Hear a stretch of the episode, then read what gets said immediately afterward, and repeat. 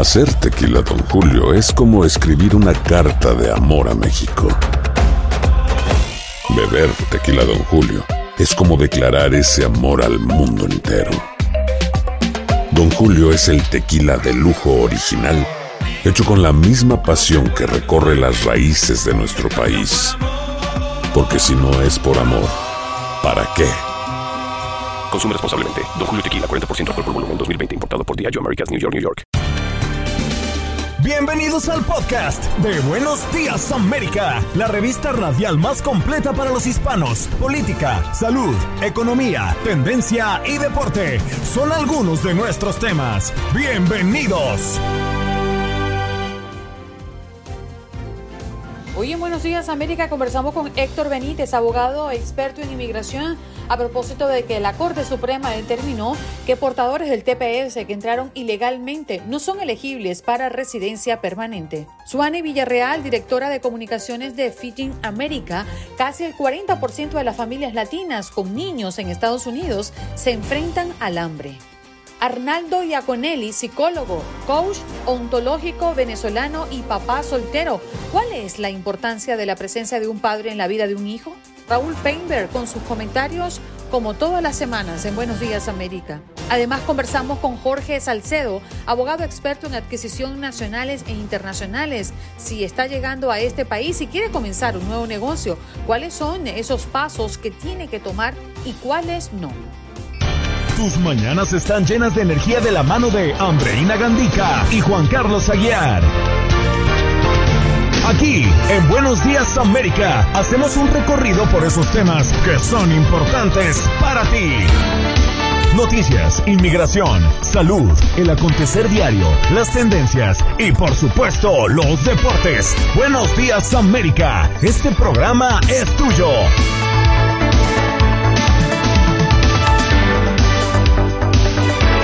Hello, buenos días, América de costa a costa. ¿Cómo me los tratan? Hoy es martes, martes de moverlo para que se pase rápido, ¿verdad? Muy buenos días, señor Juan Carlos Aguiar, ¿cómo amanece? Tenga usted muy buenos días, amanezco bien. Hoy martes 8 de junio del año 2021. Qué maravilla verla usted así rebosante de energía. Mm, es que hoy es día de graduación, entonces ando Hoy- así como enfiestada desde temprano. Hoy es día de graduación. ¿Quién se gradúa? Se gradúa uno de mis sobrinos y Jorge Andrés hoy tiene el baile de Jerusalén. ¿ah? ¿Tú conoces Ah, Jerusalén, bueno. no? No, no, no, qué maravilla. Tiene usted que estar feliz, dichosa de la vida. Así Ahora, es. Dice que va a estar más feliz ahora que sale a vacaciones y empieza usted. ¿Y yo qué hago con él? Empieza Cristo a padecer, ya tú sabes. Ese es un tema que tenemos que tocar en los próximos días, creería yo. ¿Qué hacemos con nuestros hijos ahora que están saliendo las vacaciones de verano? Un periodo de más de dos meses en el que van a estar en casa. Mira, Jorge Andrés me dice ayer, mamá, ah, ¿qué vamos a hacer en verano? Le digo, hijo, no sé, ya nos inventaremos una cosa. Dijo, tú tranquilo. Mamá, si estoy dos meses en mi casa encerrado, van a ser los peores veranos de mi vida. Qué drama.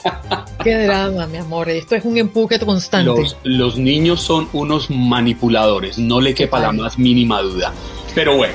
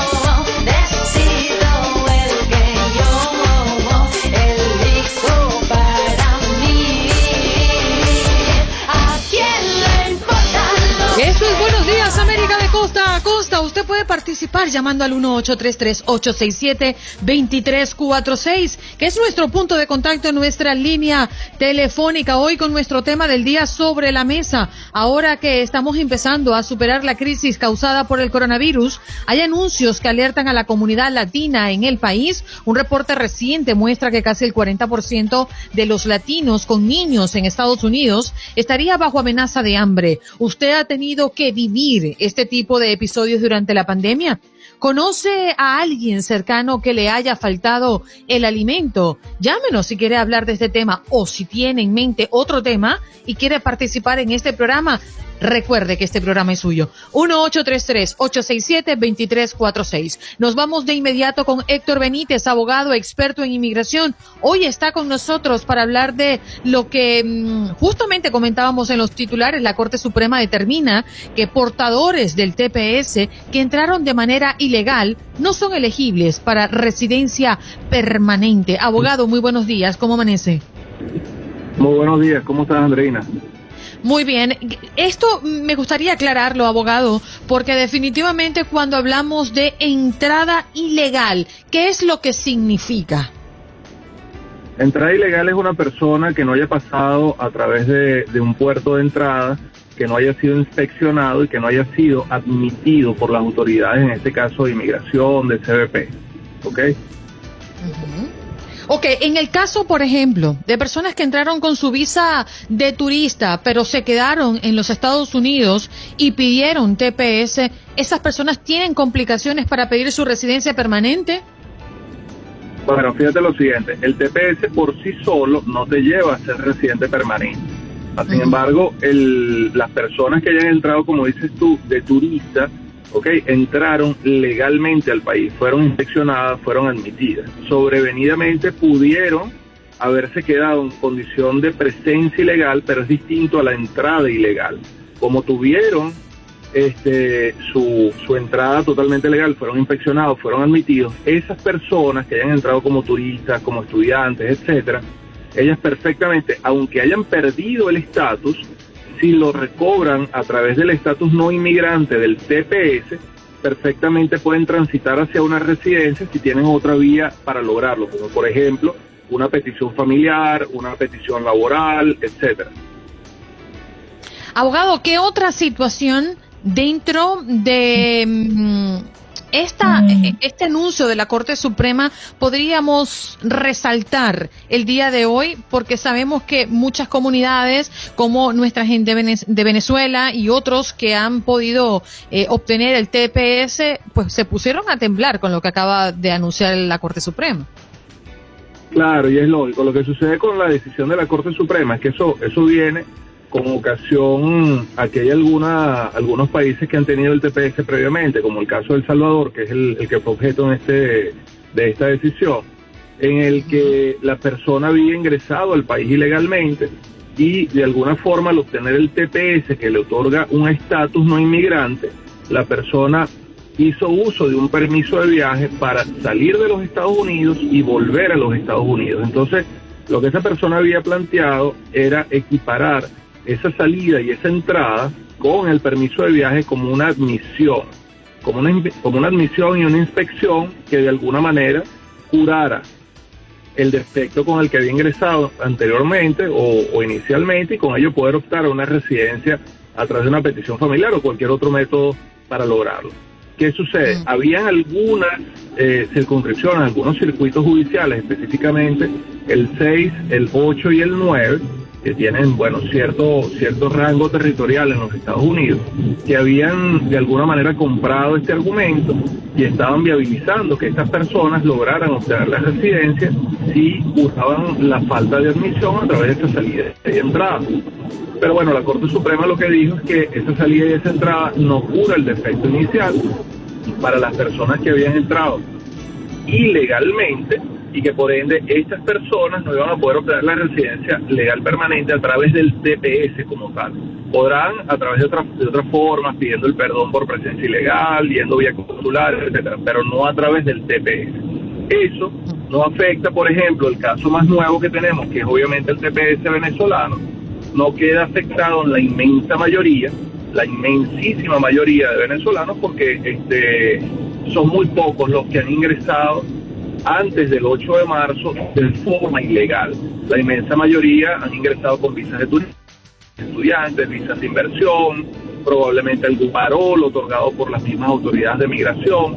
Entonces, este, de verdad que porcentualmente hablando, por ejemplo, lo que es la comunidad venezolana, no debe sentir miedo en cuanto a, a que el TPS no les vaya a funcionar como una forma de obtener la residencia, porque sí es un es un estatus válido que lo que cura es la presencia ilegal, no entradas ilegales, pero sí presencia ilegal para quienes hayan perdido el estatus sobrevenidamente. Abogado, muchísimas gracias por aclararnos el punto. Es muy valioso para nosotros que nuestra comunidad tenga la información y que no se confundan eh, por lo que usted acaba de explicar. Gracias y feliz día para usted. ¿Dónde podemos conseguirlo? Sí, sí, con muchísimo gusto. Me pueden ubicar al 786-558-5625 o a través de las redes sociales en Instagram y Facebook en el arroba Venme Legal. Bien, muchísimas gracias al abogado Héctor Benítez, experto en inmigración. Ya lo escuchaban, la Corte Suprema de los Estados Unidos determina que los inmigrantes indocumentados protegidos por el TPS no son elegibles a la Green Card. Nos vamos de inmediato con nuestra próxima invitada para tocar justamente nuestro tema del día. Ella es Suani Villarreal, directora de comunicaciones de Freedom America. Casi el 40% de las familias latinas con niños en Estados Unidos se enfrentan al hambre. Muy buenos días, Suani. Gracias por estar con nosotros. Buenos días y gracias por la invitación. ¿Podrías explicarnos un poco dónde eh, se realizó este estudio y dónde está el porcentaje más alto en los Estados Unidos? Pues la verdad es que los hogares latinos han sido impactados por el hambre en los Estados Unidos desproporcionadamente eh, comparado a otras familias. Esto es algo que existió antes de la pandemia y sigue y continúa ahora, ¿verdad? Eh, sabemos que la tasa de desempleo afectó a, hogares latinos más que otros, em, otros hogares y eso ha tenido un efecto para em, pasar, para que más familias pasen hambre aquí en los Estados Unidos. Eh, igual, sabemos que familias con niños son más afectados también y eh, hogares latinos con niños son los más eh, afectados con el hambre en los Estados Unidos.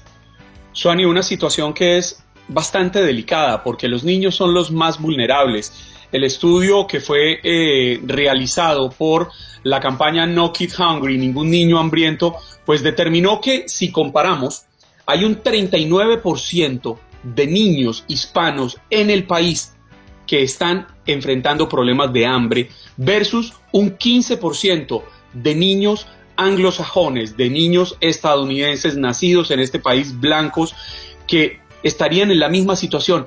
¿Qué creen ustedes desde Feeding America que podría estar llevando a que haya esa disparidad tan grande?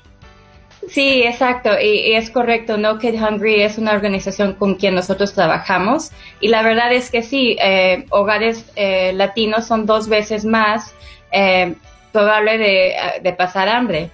Lo que vemos en Feeding America, que es una red de bancos de alimentos, que tenemos 200 bancos en todos los Estados Unidos, Washington, D.C., Puerto Rico, es que hay varias causas que quizás les dan miedo a familias o no saben de los a, familias latinas eh, por pedir asistencia. Quizás no saben que los programas están ahí, quizás piensan que les van a pedir información y no y tienen miedo por su eh, inmigración.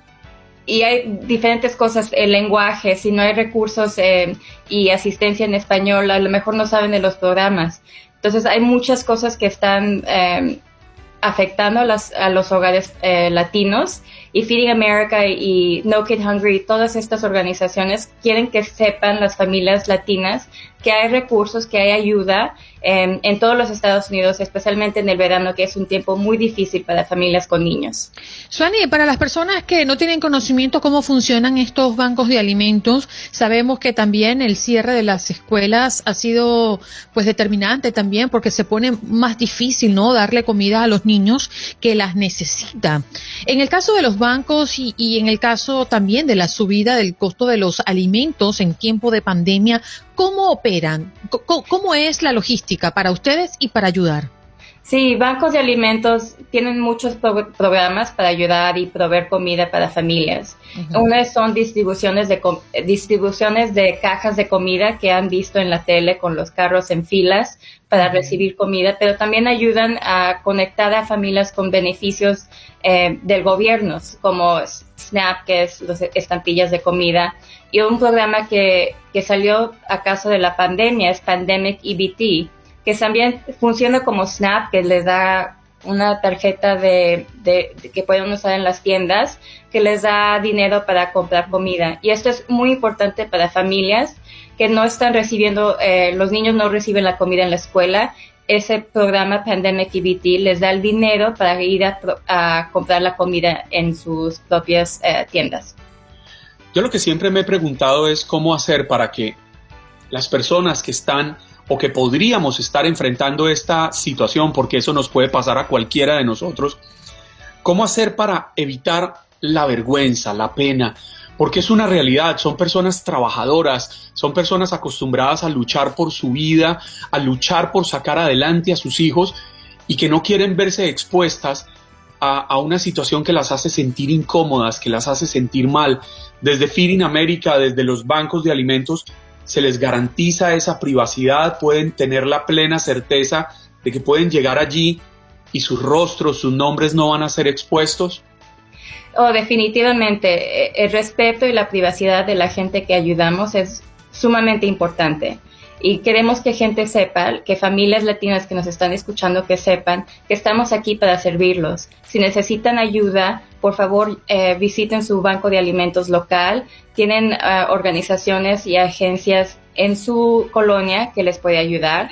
Y también sobre la pena de pedir ayuda, quiero que sepan que esto le pasa a cualquier persona en todos los Estados Unidos. No hay un condado, no hay una comunidad que no tiene a alguien que no está pasando hambre.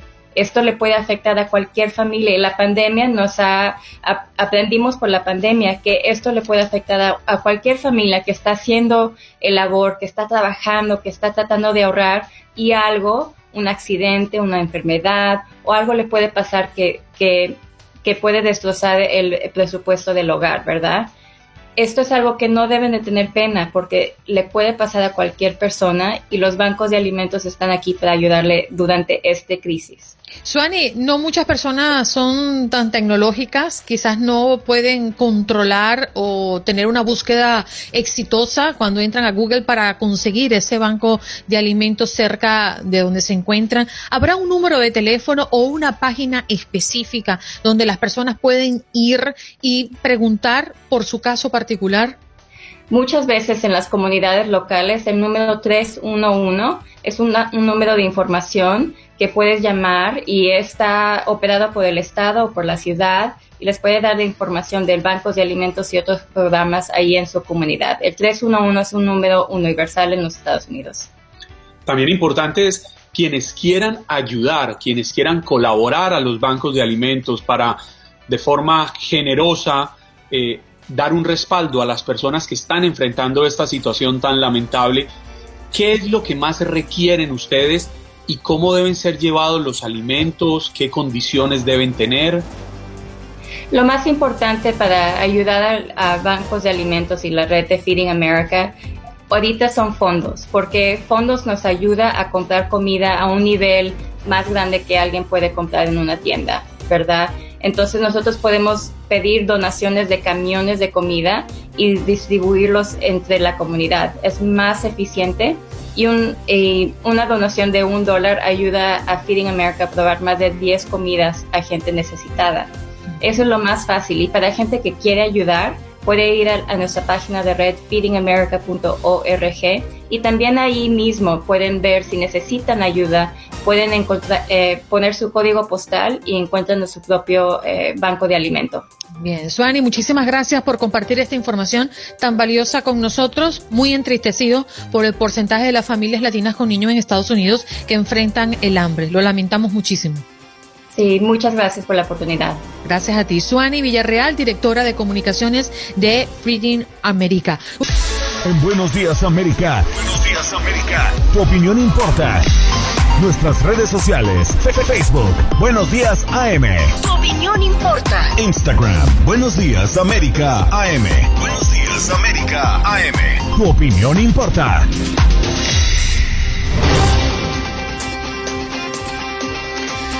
Estamos en Buenos Días, América de Costa a Costa, atendiendo sus llamadas. Qué bonito es que usted interactúe a través de nuestro número en cabina, el 1833-867-2346. Vamos a abordar eh, uno de nuestros temas, además sumamente interesante, porque tiene que ver con la mm, intervención, la importancia de la presencia de un padre en la vida de un hijo. Para ello hemos traído al psicólogo, coach, ontólogo, eh, autológico, así lo dije bien, venezolano y papá soltero, Arnaldo Iaconelli está con nosotros. Muy buenos días, Arnaldo, lo dije bien, buenos días, ¿cómo te va? Buenos días, Andreina, buenos días, Juan Carlos, ¿cómo están? Arnaldo. Iaconelli y es ontológico.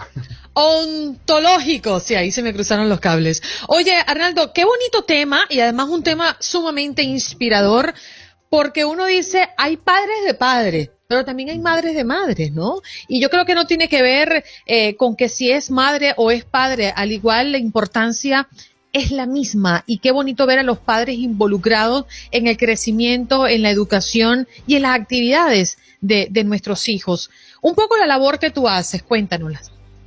Correcto, como decías, este, estamos, este, tenemos un estigma de que los padres siempre nos hemos creado como los proveedores del hogar únicamente y cada vez que aparece un padre como yo, padre soltero, que esté criando monoparentalmente, eh, somos vistos como algo fuera de este mundo, ¿no? Pero realmente es la realidad de muchísimos hombres, este, no solo en Latinoamérica, sino en Europa y en Asia, donde nos hemos encontrado en esta difícil tarea de la crianza eh, de manera monoparental, ¿no?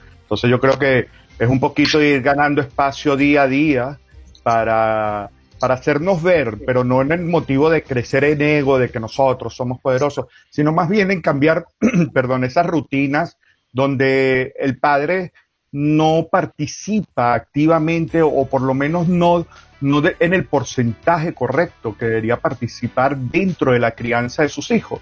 Porque el papá es el que sale, papá es el que trabaja, papá es el que se cansa, llega cansado del trabajo, entonces papá siempre hay que dejarle un espacio de descanso, pero no evaluamos todo lo que hace la mamá en el hogar, no evaluamos lo difícil que es la crianza eh, como tal, y yo creo que eso es una de mis mayores experiencias, haber aprendido eh, lo complicado que es criar un hijo, ¿ok? Y aparte dedicarte a todo el resto de, de actividades, hogar, trabajo, amistades, vida social, todo esto, ¿no? Sí, Arnaldo, pero yo me pregunto qué tan responsables somos los hombres de que esto suceda, de que nos hayan quizás relegado a un espacio, no las mujeres, sino la sociedad como tal. Me explico. Pareciera que las leyes están diseñadas siempre para, para proteger exclusivamente a las mamás y garantizar los derechos de las mamás como si los hombres fuéramos los ogros y fuéramos los malos del paseo. Se lo digo porque yo también tuve la experiencia de ser papá soltero. Cuando me separé de mi primera esposa, tuve un tiempo en el que viví con mis dos hijos mayores sin haber conocido a mi, a mi señora hoy en día. Entonces es, lo hemos permitido nosotros, lo hemos aceptado y lo hemos hecho costumbre social. Yo creo que es un tema, como dices, es un tema, mira, todo esto viene arrastrado de, generaciones en generaciones. Eh, este, estos últimos, esta última década ha sido de evolución, esta última década, y hemos evolucionado en muchos parámetros, pero los temas legales, ok, siguen estando demasiado atrasados. Como tú dices, el hombre siempre es visto como el ogro, el hombre siempre es visto como el que menos derecho tiene sobre la crianza de sus hijos. Y en mi caso es un, es, un claro ejemplo. Yo estoy en un proceso de divorcio hace seis años que todavía no, no ha llegado a su fin, lamentablemente, precisamente porque yo estoy solicitando la guardia y custodia de una niña que vive conmigo hace siete años monoparentalmente. Entonces, no, no, no hay equilibrio en la sociedad, ¿no? Pero más que el hombre como culpable, también es la misma mujer que muchas veces este, viene criada con esa mentalidad de que el hombre es proveedor.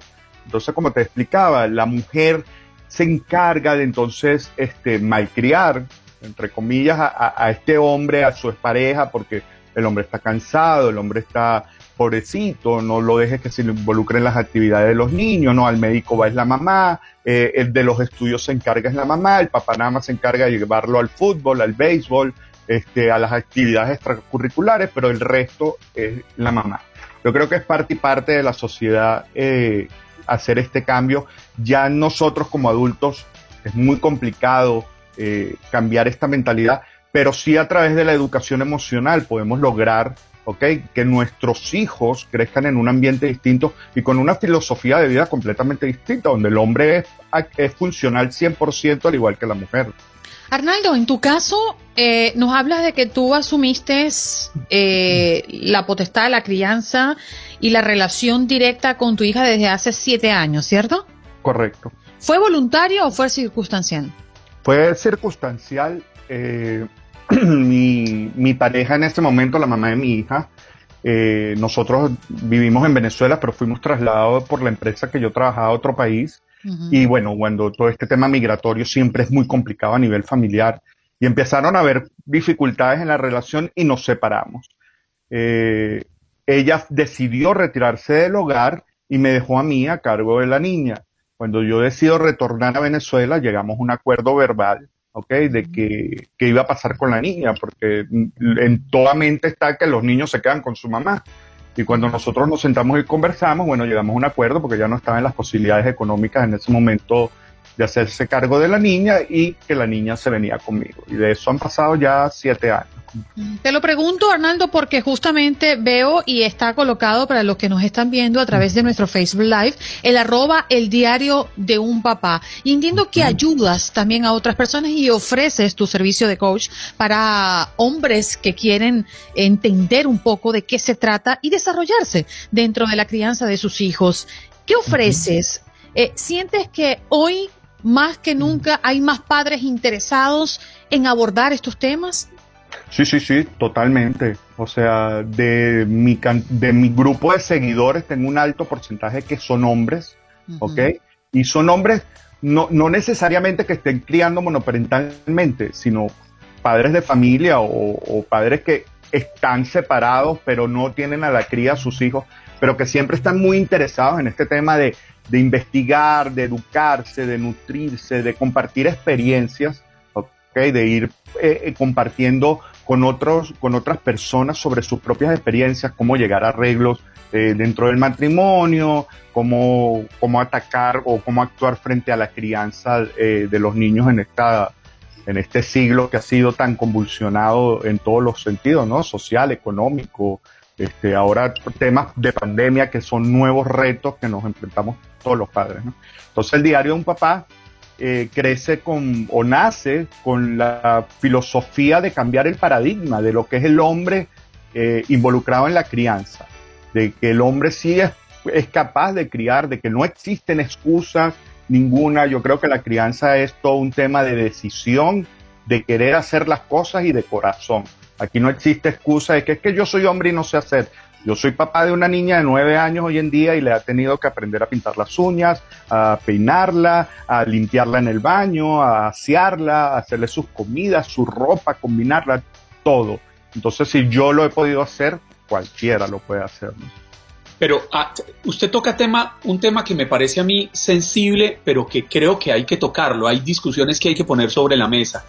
Porque está bien visto que una mamá se bañe con su hija o con su hijo y cumpla con estas funciones de acompañarla al baño, de limpiarla, de asearla. Pero cuando es el papá el responsable de limpiar a la niña, de asearla y eso, ya empieza a generar unas suspicacias. Y siempre me termino preguntando yo por qué ese estigma sobre los hombres, si es que así como hay hombres abusadores que son pocos, frente a los millones y millones que hay en el mundo, pues también hay madres abusadoras, que también son pocas. ¿Por qué el estigma contra los hombres? Precisamente por eso, porque es un estigma social, es algo creado. Mira, la única forma, y esto lo conversaba yo con una colega hace un par de meses atrás, precisamente hablando sobre ese tema de, de la higiene, en mi caso con una niña, eh, la única forma de que el padre cree un vínculo con sus hijos es a través del contacto.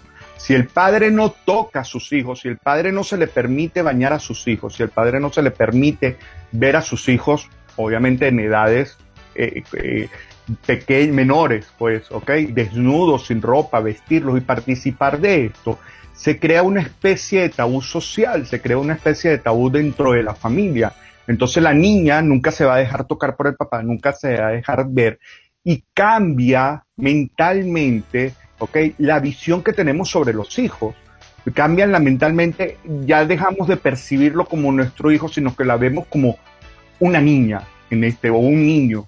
Entonces no, nuestra visión de, de lo que ellos representan y lo que nosotros representamos para ellos se, se trastorna dentro de ese proceso donde papá no puede tocar, papá no puede este, asear, precisamente creado por, por este estigma social que no, que no nos ha llevado a nada. Bueno, más bien nos ha hecho prácticamente inútiles durante mucho tiempo, porque yo conozco muchas amistades que, que quieren ser participativos, pero no se sienten capaces por lo que tú dices.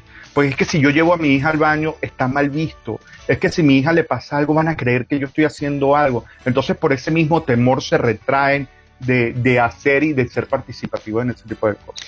Sabes que me arrastró la duda en una oportunidad y la curiosidad e intenté una encuesta entre las personas y las familias que me rodeaban por un cierto tiempo.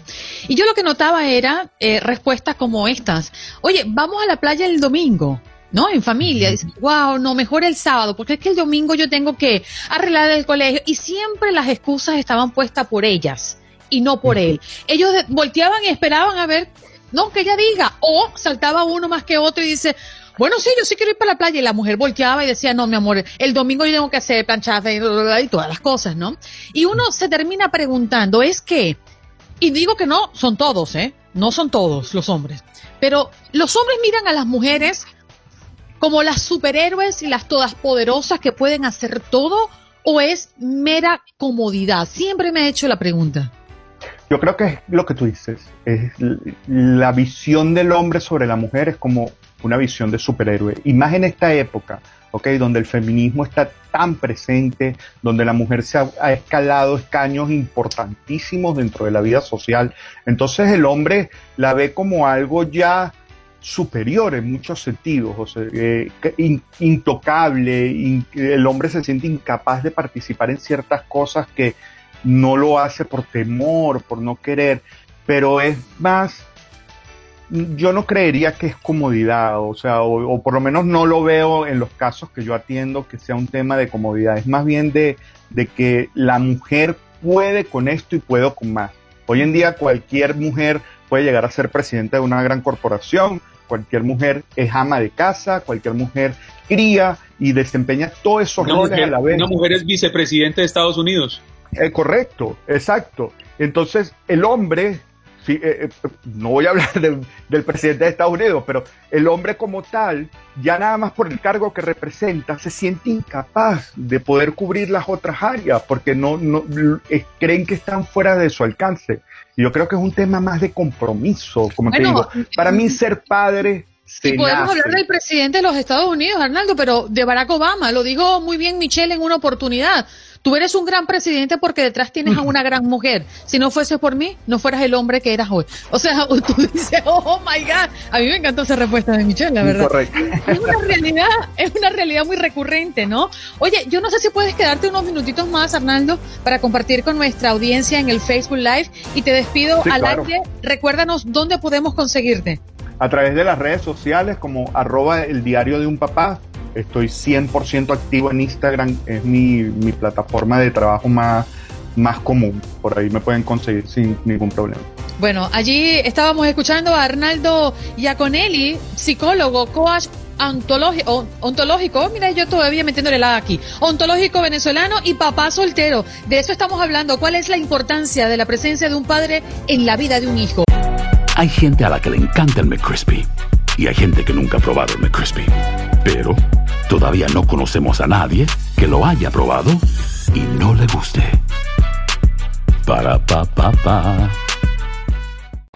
Por cierto, este programa también es de El Consentido. Raúl Painter, como todas las semanas, nos acompaña y hoy nuevamente nos trae seguramente un mensaje sumamente interesante. Lo escuchamos. Muy buenos días, Andreina y Juan Carlos. Me da muchísimo gusto saludarlos esta mañana de martes, martes 8 de junio, un mes que, bueno, literalmente se nos está yendo rápidamente de las manos y con lo que prácticamente también estamos llegando a la mitad de este 2021.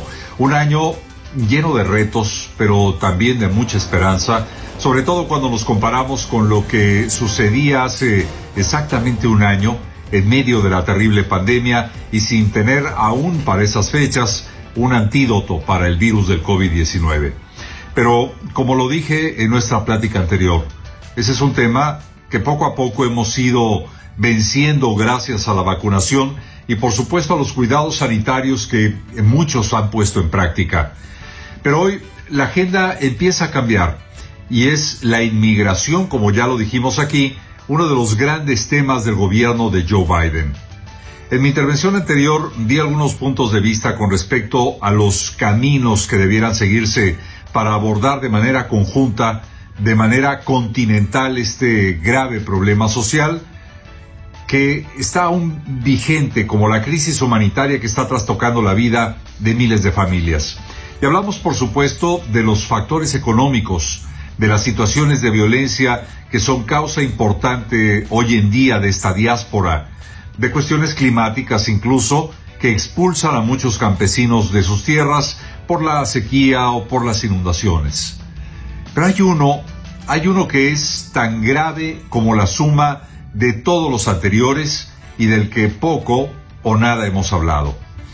Es el de la corrupción.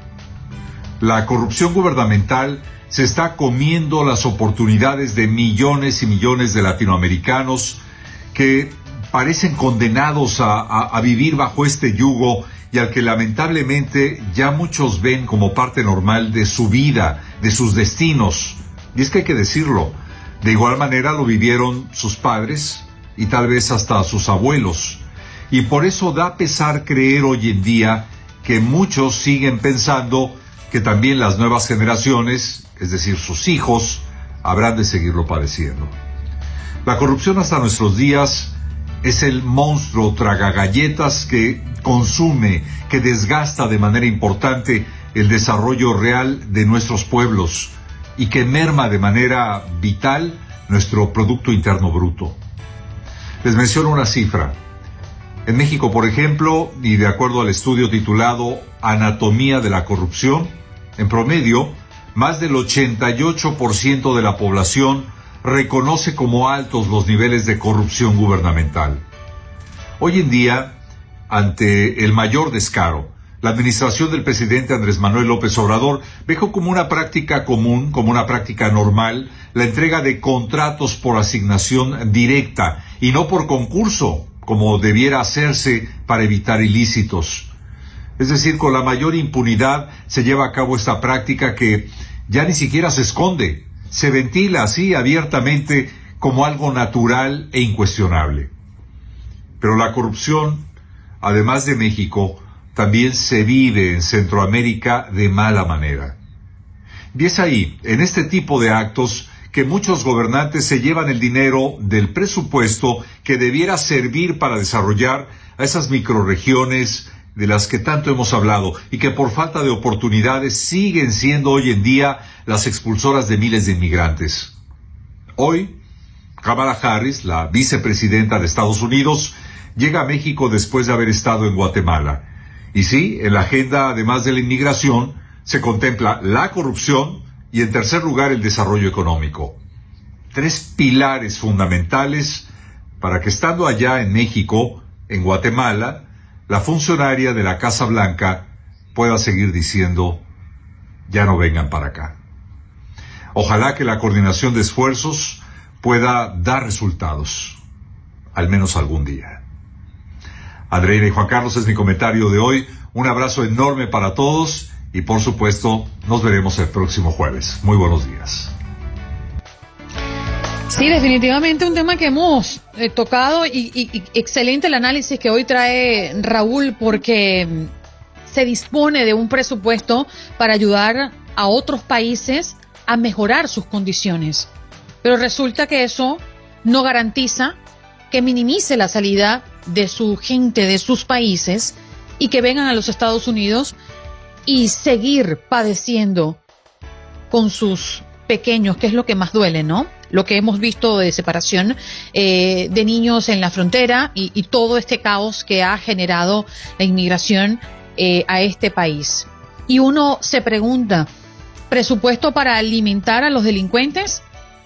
¿O es un presupuesto que realmente al final sirve para salvar a los pueblos? Mm, siempre me queda la misma duda.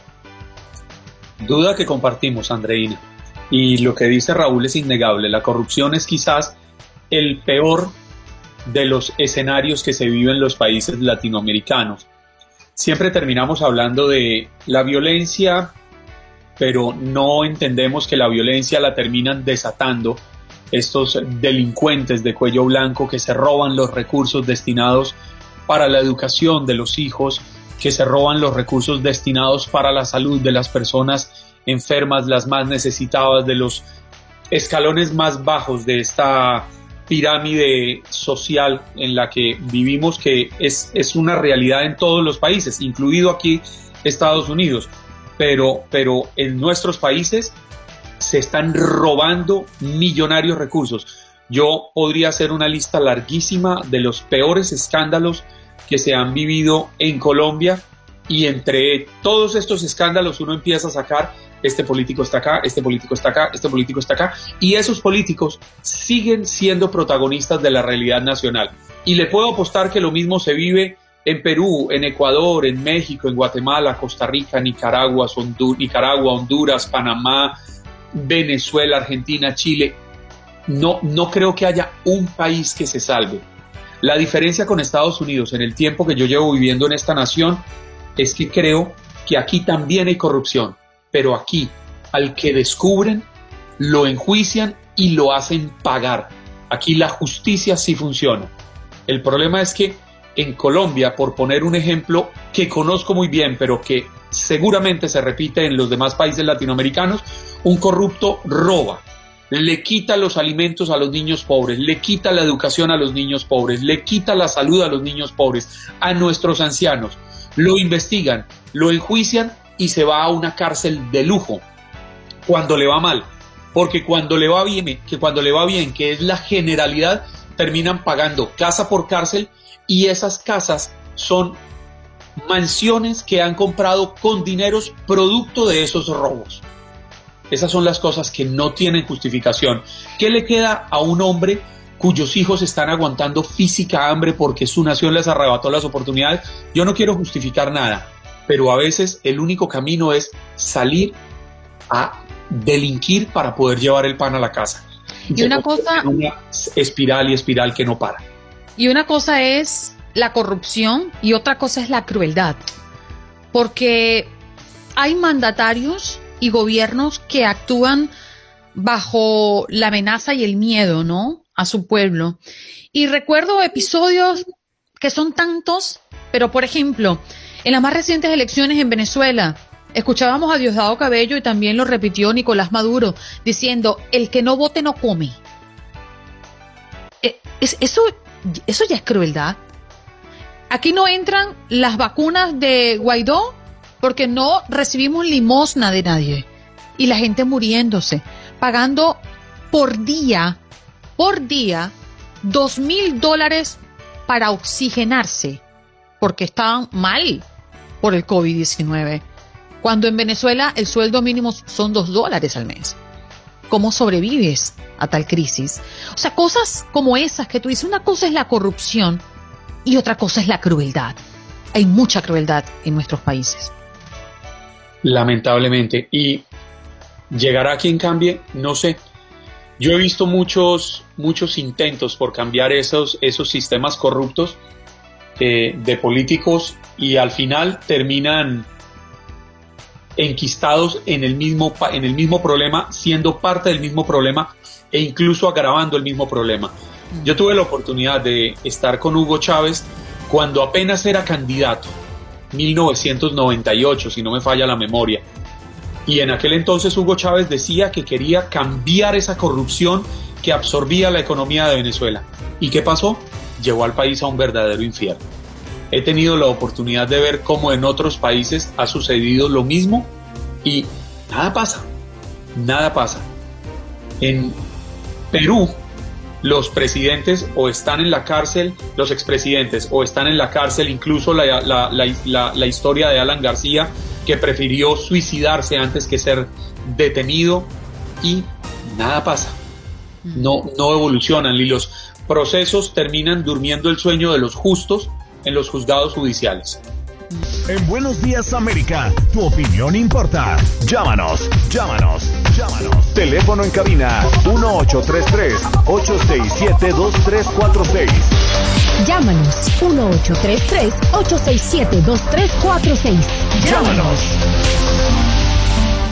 Las opiniones emitidas por los oyentes en este espacio son personales. Univisión, TUDN Radio y Buenos Días América no se hacen responsables por los comentarios emitidos por los oyentes. Ahora sí, en la recta final de nuestro programa, Jorge Salcedo, abogado experto en adquisiciones nacionales e internacionales. ¿Usted está pensando en montar un negocio? Un negocito, un negozote. Hay muchas cosas que debemos saber cuando esa idea viene a la cabeza. ¿Cómo está, abogado? Gracias por estar con nosotros. Muchas gracias por la invitación eh, y nada, dispuesto aquí a responder las preguntas pertinentes. Bueno, quizás eh, en nuestra audiencia hay más personas pensando en pequeños negocios que en grandes. Así que comencemos por allí. ¿Qué es lo primero que debemos tomar en cuenta si queremos abrir una empresa o un negocio en los Estados Unidos, abogado? Sí, yo creo que eh, para, específicamente para extranjeros que están comenzando sus negocios en los Estados Unidos, hay, hay dos aspectos principales que tienen que tomar en cuenta. Uno es la parte fiscal y la otra es la parte migratoria, como bien mencionaban anteriormente. ¿no?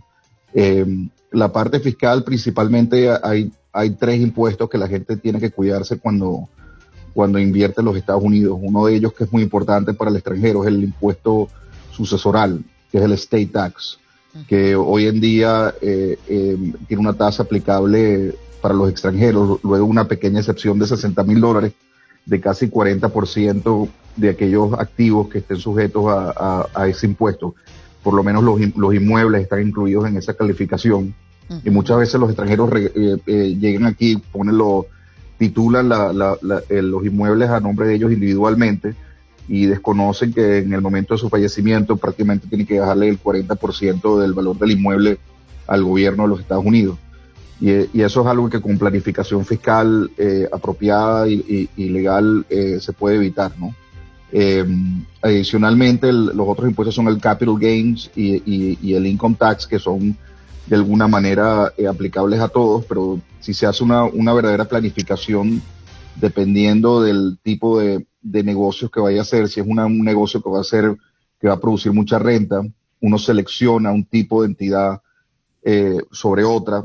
Eh, cuando hablo de tipo de entidad, hablo de LLCs versus corporaciones, ese tipo de, de, calificaciones, para hacerla más eficiente fiscalmente, para que le toque la tasa fiscal que sea más eficiente para un, un negocio que genere eh, muchos ingresos.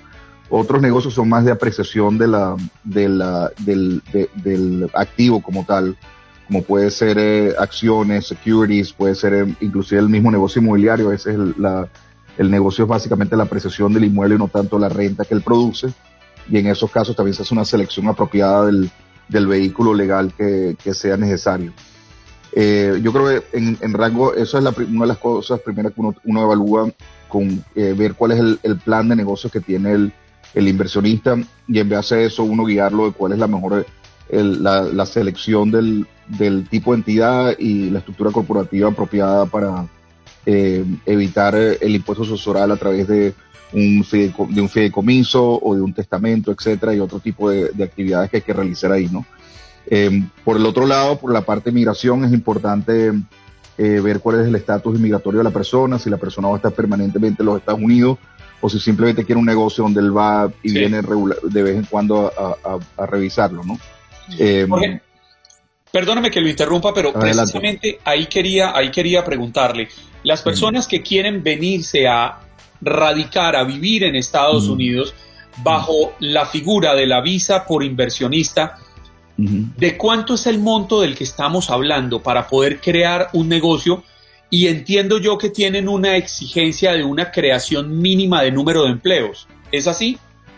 Sí, hay, hay, la realidad es que lo que determina el monto a invertir en una primera evaluación es la nacionalidad de la persona, porque en, en los años 80 eh, el gobierno de los Estados Unidos le ofreció a muchos países, tanto en Latinoamérica como Europa, un tratado que se llama el Tratado E.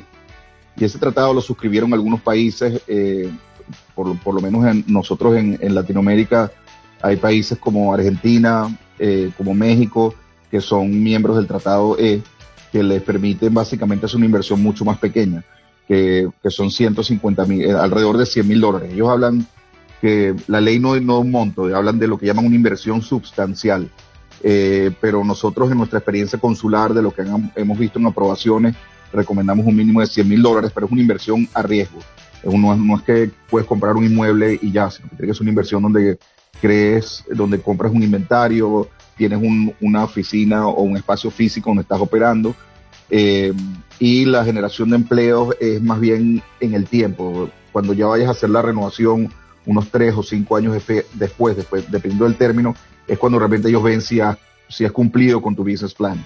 Hay otro tipo de, de inversión que es la que llaman el EB5, que básicamente ese sí es para cualquier nacionalidad, no importa la nacionalidad que tengas. Eh, eh ahorita han habido varios cambios eh, en la ley, eh, pero inicialmente la ley eh, requería medio millón de dólares para esa inversión, si era una inversión pasiva, en lo que llaman los centros regionales. Eh, y después ser una inversión propia tenía que superar el millón de dólares y generar un mínimo de eh, entre 10 y 20 empleados dependiendo de la zona donde se, se incluya, donde se haga la inversión. Mm. Eh, Abogado, fíjese una cosa, uno de los grandes retos que tiene el emprendedor, la persona que quiere iniciar un negocio en este país, es el dinero obviamente, ¿no? Y en muchos lugares del mundo, por supuesto.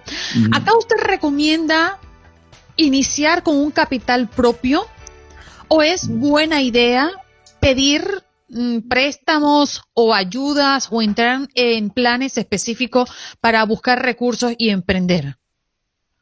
La, realidad es que eso, eso, es una pregunta más de negocio que legal, ¿no? Pero, eh, y, y no, no, me atrevo a un consejo financiero eh, eh, al público, ¿no? Pero creo que lo, lo, que sí deben cuidar, si, si, el, si es su decisión tomar un préstamo de, de, un tercero, de un banco. Muchas, muchas personas que llegan aquí tienen, acuden a algunos de estos eh, shark loans, que son préstamos privados para empezar negocios donde los intereses son altísimos, que, que cuidan mucho la manera como entran en, en, un documento de préstamo, porque tienen una, tienen, tienen muchas restricciones en el futuro y luego también eh, estos documentos pueden eh, tener una tasa de interés que sea totalmente inapropiada para el tipo de, préstamo que están pidiendo y se les hace entonces imposible comenzar ningún tipo de negocio, pues empiezan, toman un préstamo al 15% o el 20% pensando que les va a ir bien y resulta que con que esa tasa se come totalmente cualquier tipo de retorno que vaya a tener el, la, la, inversión que están eh, eh, eh, haciendo. Entonces, en ese sentido, creo que ese sería mi consejo, que tuvieran mucho cuidado si son ahí por la parte del préstamo de, negociar bien los términos del préstamo, que se asesoren bien con un abogado que le, le, eh, revise los documentos de préstamo y las garantías que le está solicitando el banco o la, persona que le está otorgando el préstamo. Jorge, las leyes para crear empresa y poder acceder a las posibilidades de vivir legalmente en Estados Unidos son federales o pueden cambiar los montos y los requisitos dependiendo del estado? No, la, la, ley como tal de inmigración es federal, que es la que determina tu estatus migratorio dentro de los Estados Unidos. Y, uh, y, y, eso lo, eh, eh, es algo que, que, aplica en todos los estados. Lo que, lo que varía, eh, lo que es la creación de sociedades, es una ley estatal. Cada, cada estado tiene una, una ley de sociedades particular. Eh, Florida tiene la suya, el estado de Delaware, que es muy popular también en la creación de sociedades, también tiene su propia eh, legislación, lo mismo con California. Y quizás lo que me pregunta es como lo que yo mencionaba antes de, la, de, los centros regionales, hay, hay, hay zonas de, donde hay poco empleo, o se está buscando la generación de empleo, donde la, eh, el, el Servicio de ha- le ha dado ciertos beneficios para que otorguen beneficios migratorios si la inversión está ubicada en esa, en esa región.